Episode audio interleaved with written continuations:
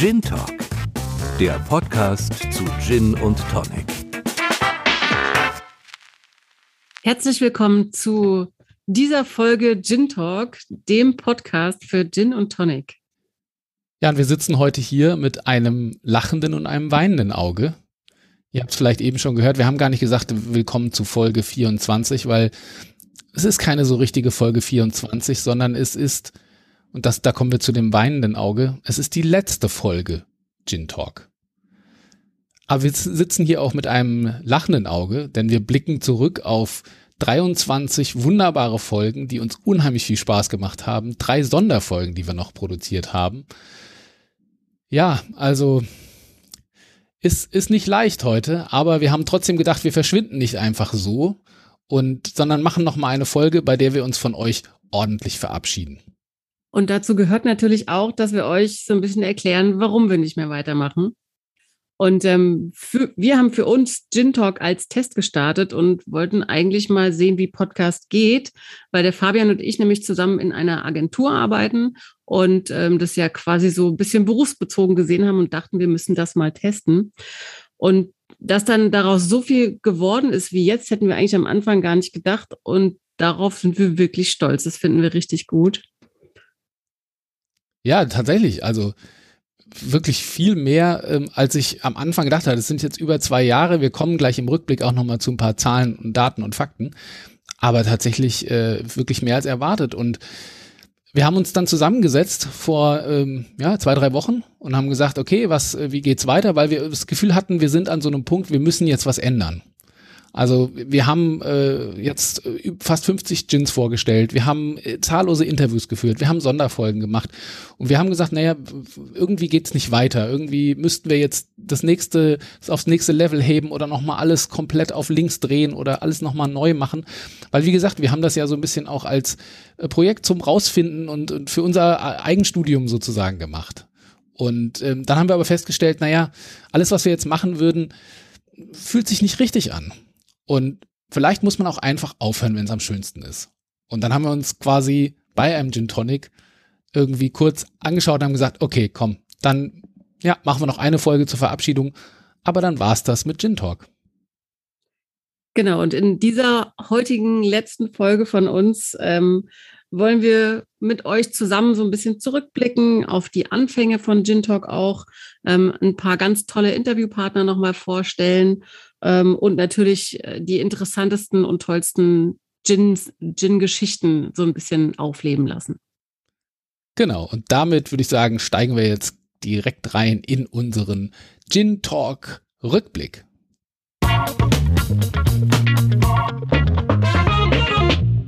Am 25. Juli 2019 ging die erste Folge Gin Talk online.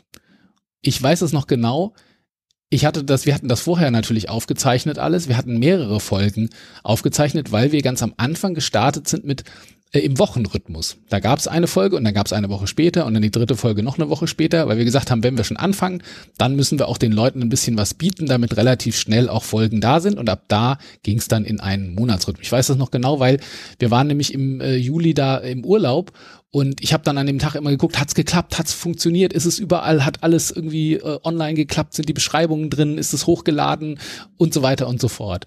Und es hat tatsächlich gut funktioniert und die allererste Folge war dann, wie gesagt, am 25. Juli 2019, also mehr als zwei Jahre her ist es, ähm, ist dann online gegangen. Und das war damals die Folge mit dem Hirschberg Gin. Ah, aber zu der kommen wir gleich auch noch. Wir haben 26 Folgen insgesamt dann jetzt produziert in den etwas über zwei Jahren, 23 reguläre Folgen, also wo wir immer ein Interview dabei hatten und Gins vorgestellt haben. Und wir haben aber auch drei Spezialfolgen gemacht, beziehungsweise, naja, thematisch waren es zwei, aber das eine war so lang, dass wir es in zwei Teile geteilt haben. Also einmal ging es um die erste Begegnung mit Gin, haben wir das genannt. Da ging es eben darum, ja, was heißt es denn eigentlich Gin, Gin Tonic? Wie nähert man sich dem Thema, wenn man da jetzt noch nichts damit zu tun hatte? Weil wir immer wieder Fragen von den HörerInnen bekommen hatten, dass, äh, sie, dass wir doch mal ein bisschen so in, in dieses Gin-Game einführen sollten. Das haben wir dann gemacht. Und irgendwann, ähm, äh, ja, war es dann so, dass ich mit einem Kumpel zusammen einen eigenen Gin äh, an den Start gebracht habe. Und da wolltest du wissen, wie, wie, wie macht man denn das? Wie geht denn das? Und da haben wir dann auch wieder zwei Spezialfolgen daraus gemacht. Also ein Thema, zwei Folgen, weil sonst für eine wäre es viel zu lang geworden. Und das war auch, äh, glaube ich, eine ganz interessante Geschichte. Und Judith, jetzt eine Frage an dich. Was meinst du? Welche ist die meistgehörte Folge? Ich habe mal geschaut in den Zugriffszahlen. Boah, das ist schwer. Die meistgehörte Folge. Ich rate einfach. Ich sag die Folge, wo wir das Interview mit dem Birds Gin gemacht haben. Nee, die war auch relativ weit oben, das stimmt. Aber man muss ja sagen, das Schöne beim Podcast, es ist ja ein sogenanntes Longtail-Medium. Da kommt jetzt wieder so ein bisschen, du hast ja schon gesagt, wir aus der Agentur hier, das ist ein bisschen Berufskrankheit. Aber das bedeutet ja im Prinzip, dass ein Podcast etwas ist, was lange online ist, was auch sozusagen nach Monaten und Jahren noch abgerufen werden kann. Das heißt, Folge eins ist auch immer die, wenn Leute Gin Talk entdecken, die als erstes angezeigt wird. Und ich glaube, dass es so ein bisschen daraus auch herkommt, wobei die Folge von Anfang an schon sehr, sehr gut äh, angenommen wurde, dass es tatsächlich Folge eins war mit dem Hirschberg Gin da muss man auch sagen, die haben damals, die waren so stolz, dass sie in diesem Podcast waren. Und wir waren natürlich mega stolz, dass wir sie als erste ähm, Ansprechpartner haben. Ich glaube, du wirst gleich auch noch ein bisschen erzählen, wie es dazu kam. Aber die haben das natürlich auch echt überall rum erzählt. Ja, die haben, die haben da Leute angeschrieben, die haben, glaube ich, ein Newsletter rausgeschickt, die haben auf Social Media irgendwie getrommelt und dann stiegen die Zugriffszahlen auf diese Folge schon relativ schnell. Also das war wirklich toll. Und auf Platz zwei war dann nicht Folge Nummer zwei, wie man jetzt vielleicht denkt. Nein, das war tatsächlich dann die Spezialfolge, die erste Begegnung mit dem Djinn. Also die Leute wollten ein bisschen Hintergrund wissen und das hat auch gut funktioniert. Die wurde am zweitmeisten gehört. Ja, jetzt aber äh, genug mit irgendwelchen langweiligen Zahlen und Daten und Fakten und so weiter. Die Interviews waren ja immer in jeder Folge eigentlich das Herzstück von Gin Talk. Und äh, wir haben es gesagt, 23 Interviews hast du geführt, die du uns dann hier in, in den Folgen immer präsentiert hast. Und äh, da würde mich natürlich interessieren, was waren denn da deine Highlights? Ähm, also ich glaube, Highlights gab es tatsächlich ganz viele. Ähm, ich fand total spannend, dass dieses, das Interview führen, ich habe ja niemanden persönlich getroffen. Wir haben das alles online immer gemacht und über Video oder nee, in Zeiten von Corona kam dann immer mehr Video dazu. Früher waren es wirklich nur Audiospuren, dass wir uns gehört haben und das Interview gemacht haben. Und es wurde immer ähm, intensiver und ich glaube, jeder, ich habe dazu gelernt und ja, dann kommt es ein bisschen auf den Interviewpartner natürlich auch drauf an, wie der so ähm, erzählen kann und besonders aufregend war natürlich Folge 1 mit dem Hirschberg Gin, weil da haben wir uns dann umgehört und überlegt, wen können wir denn so als ersten interviewen? Kennt ihr irgendjemand, jemand, den man mal empfehlen könnte?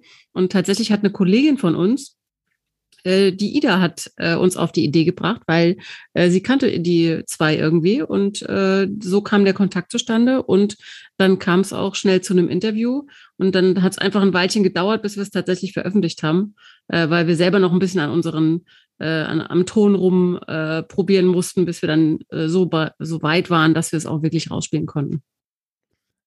Genau, man, man hört das ja immer wieder, dass Podcaster erzählen, dass sie so eine sogenannte Folge Null hatten wo sie ähm, eine Folge produzieren, die nie rauskommt. So, bei uns war es nicht ganz so. Wir haben dann tatsächlich das erste Interview auf jeden Fall rausgebracht, aber wir haben ein bisschen gebraucht, ähm, bis wir tatsächlich mit unserer Performance in Folge 1 so zufrieden waren, dass wir es dann so ähm, ja veröffentlichen konnten. Genau, ansonsten fand ich auch super beeindruckend Folge 2. Ich weiß noch, da habe ich ähm, einfach mal Kontakt aufgenommen zum Granit Gin, äh, zum äh, Stefan Penninger und dachte, ach, probier's es einfach mal, weil das war zu dem Zeitpunkt auf jeden Fall einer der bekannteren Gins auf dem Markt. Und ähm, ich hätte nie gedacht, dass ich so eine nette Antwort erhalte, aber der war direkt bereit, äh, da mit uns ein Interview zu machen und uns auch so ein bisschen äh, zu helfen äh, mit seiner Bekanntheit, dass äh, unser Podcast vielleicht auch ein bisschen bekannter wird.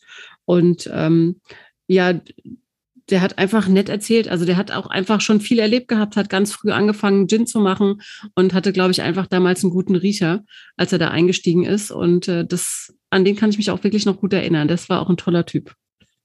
Ja, man muss ja sagen, die Leute, die wir angefragt haben für Interviews, die wollten natürlich wissen, ja, kann man das schon irgendwo hören? Äh, wie viele Hörer habt ihr denn so? Wen, habt ihr denn sonst noch interviewt?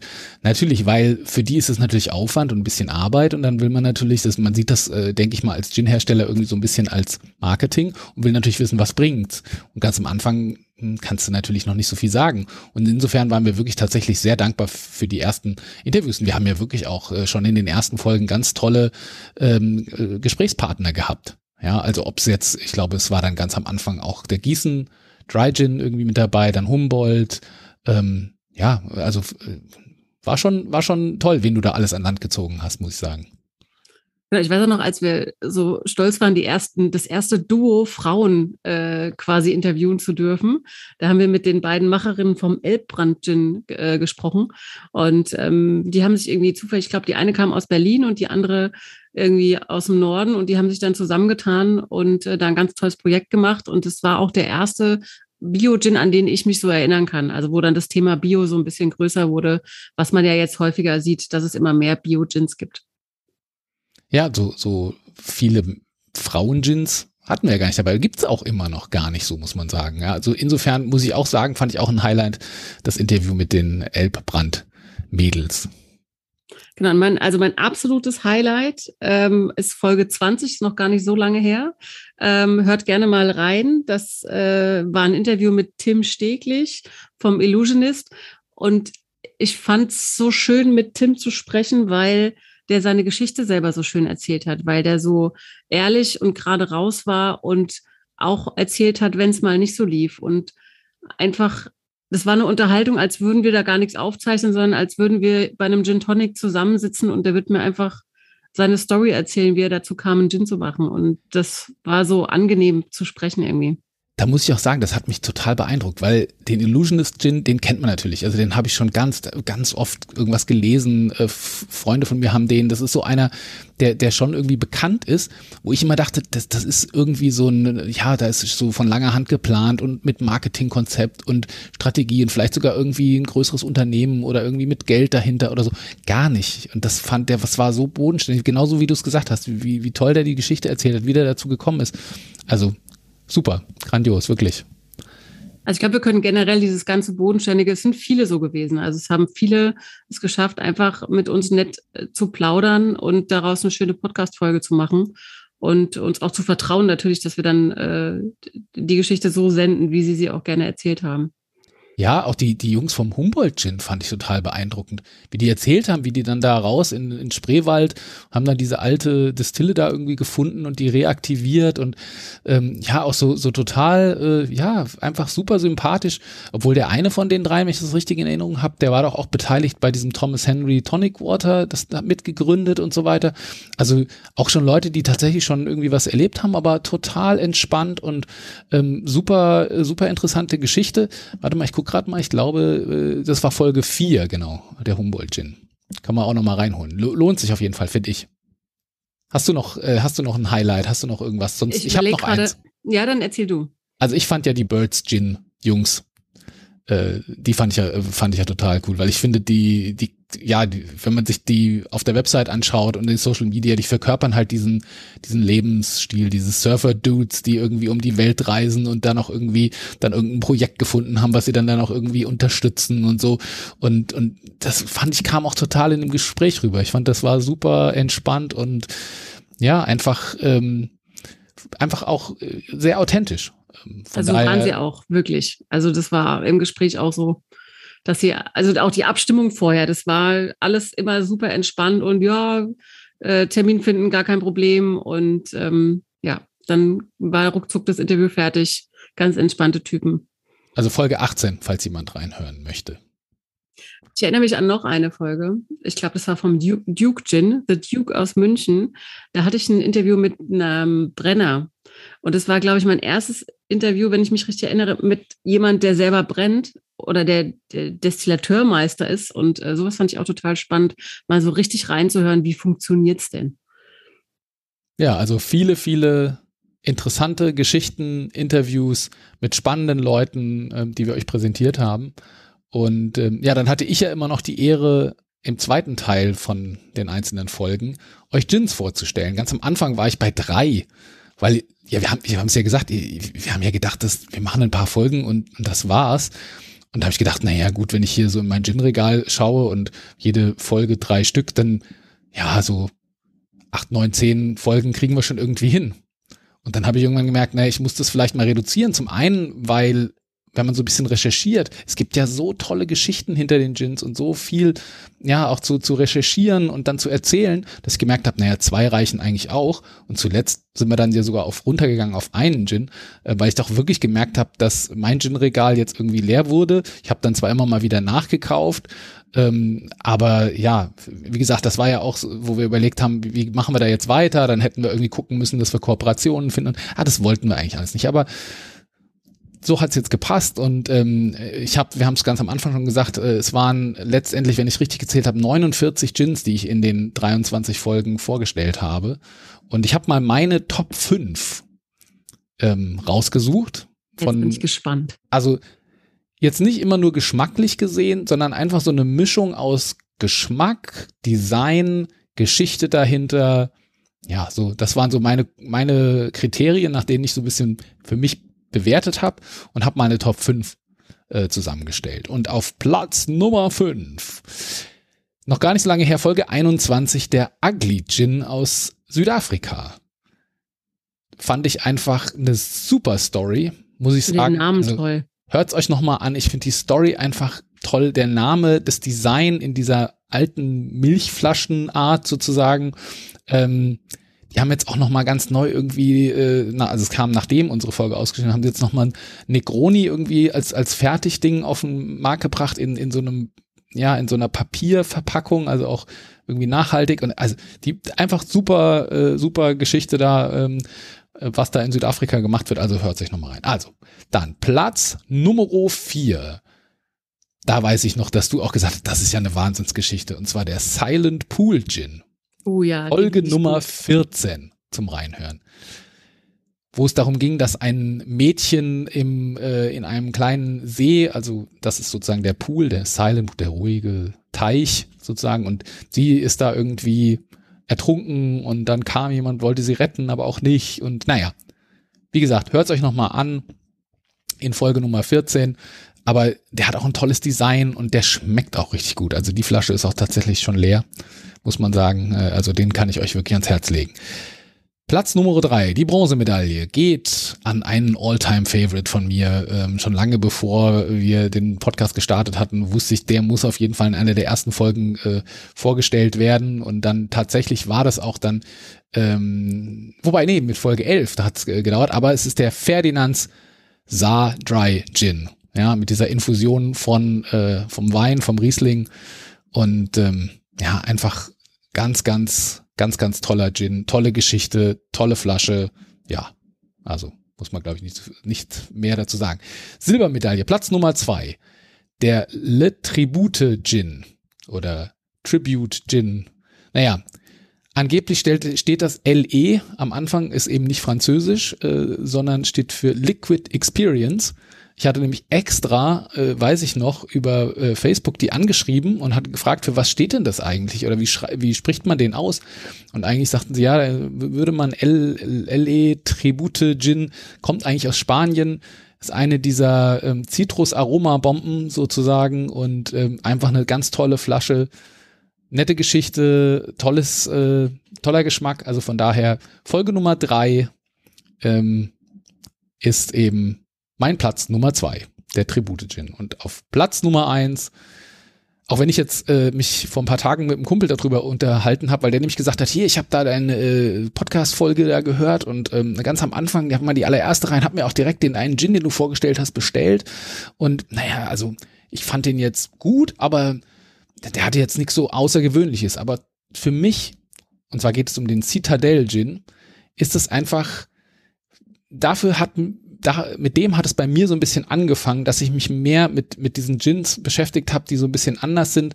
Ähm, der Citadel ist ja eher so ein etwas klassischer, ja, man schmeckt den Wacholder, ein bisschen Zitrus, aber nicht zu aufdringlich, jetzt kein besonderes Botanical, was irgendwie hervorsticht oder so, sondern einfach ein schöner, runder Gin für einen super leckeren, sommerlichen Gin Tonic. Und den haben wir, wie gesagt, äh, direkt in Folge eins vorgestellt und ähm, ja, dazu stehe ich auch. Auch wenn manche den vielleicht nicht äh, so außergewöhnlich finden. Mein Favorite ist auf jeden Fall. Hast du Favorites von denen, äh, die ich so vorgestellt habe in den da waren jetzt schon ein paar dabei. Also bei deinen Highlights waren auch ein paar dabei, die ich echt gut finde. Ähm, was mir noch aufgefallen ist bei den Gins, die wir vorgestellt haben, da waren auch so ein paar dabei, die hatten so einen sozialen Aspekt immer dabei. Also die haben was, die haben irgendwas gespendet oder, also ich glaube beim Elephant Gin, da ging es um das Thema Nachhaltigkeit, soziale Verantwortung. Äh, ja, Elefanten, Afrika. die dort unterstützt werden, ja. Genau, der Birds Gin hat auch Projekte. Die haben auch Projekte, die sie unterstützen. Ähm, und der Social Dry Gin.